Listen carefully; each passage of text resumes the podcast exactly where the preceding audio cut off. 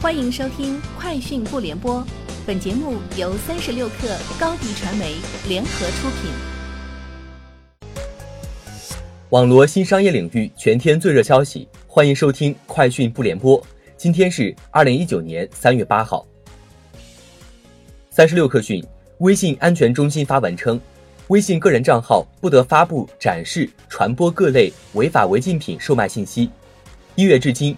共计对两千八百多个发布违法违禁品售卖信息的微信账号进行阶梯式处罚，对一千两百多个发布违法违禁品售卖信息的微信群进行阶梯式处理，对九百多个发布违法违禁品售卖信息的链接进行封禁处理。三十六氪讯，天风国际分析师郭明基预测，Apple 第一代头戴式 AR 装置将在二零一九年第四季度。至二零二零年第二季度量产。考虑到技术限制，Apple AR 装置将会与 iPhone 整合，iPhone 负责运算、联网、室内定位与室外定位，头戴式 AR 装备负责显示。AR 是 Apple 未来成长关键事业之一。Apple 在 AR 领域为领导者的原因为庞大投资、软硬整合能力和最佳设计创新、人机交互接口能力。Vivo 子品牌爱酷新机今日十点再次开售。针对产品缺货的问题，冯宇飞表示，vivo 产能还在爬坡，料和配件已经到位，现在工厂就在加紧装配。他表示，我们不做耍猴的事，但实际销售情况确实超出了预期，我们也在积极调整产能规划。网易云音乐 APP 五点九一版本增加音乐小程序入口。用户可以通过我的音乐私藏推荐进入小程序。网易云音乐的小程序私藏推荐可帮助用户通过他人推荐的方式发现音乐。用户可以对他人推荐的音乐点赞、评论或转发。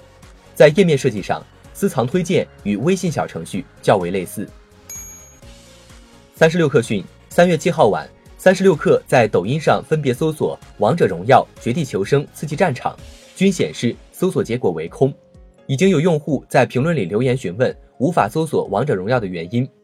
抖音方面表示，是应腾讯要求，抖音和火山用户不得上传腾讯游戏《王者荣耀》相关视频画面。腾讯方面称，从未向抖音与火山提出用户在自己手机上玩《王者荣耀》录屏视频权利属于腾讯的主张。据路透社报道，德国经济部长阿尔特迈尔周四表示。德国并不想禁止华为参与德国的 5G 网络建设，而是将收紧所有供应商的安全标准。他在德国电视二台一个访谈节目被问到，政府是否打算禁止华为参与即将到来的德国 5G 竞标，他表示没有，我们不希望排除任何公司。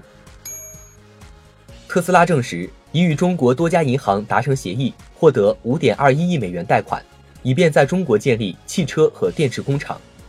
特斯拉表示，包括中国建设银行、中国农业银行、中国工商银行和上海浦发银行在内的银行将联手分批为上海超级工厂提供为期十二个月的贷款，金额至多三十五亿元人民币。特斯拉还修改了一项单独的资产支持信贷协议，增加了至多七亿美元的借款额度。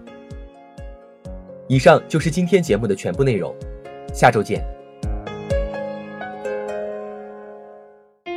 欢迎加入三十六氪官方社群，添加微信 super 三十六氪 s u p e r 三六 k 二，获取独家商业资讯，听大咖讲风口，聊创业，和上万客友一起交流学习。高迪传媒，我们制造影响力。商务合作，请关注公众号高迪传媒。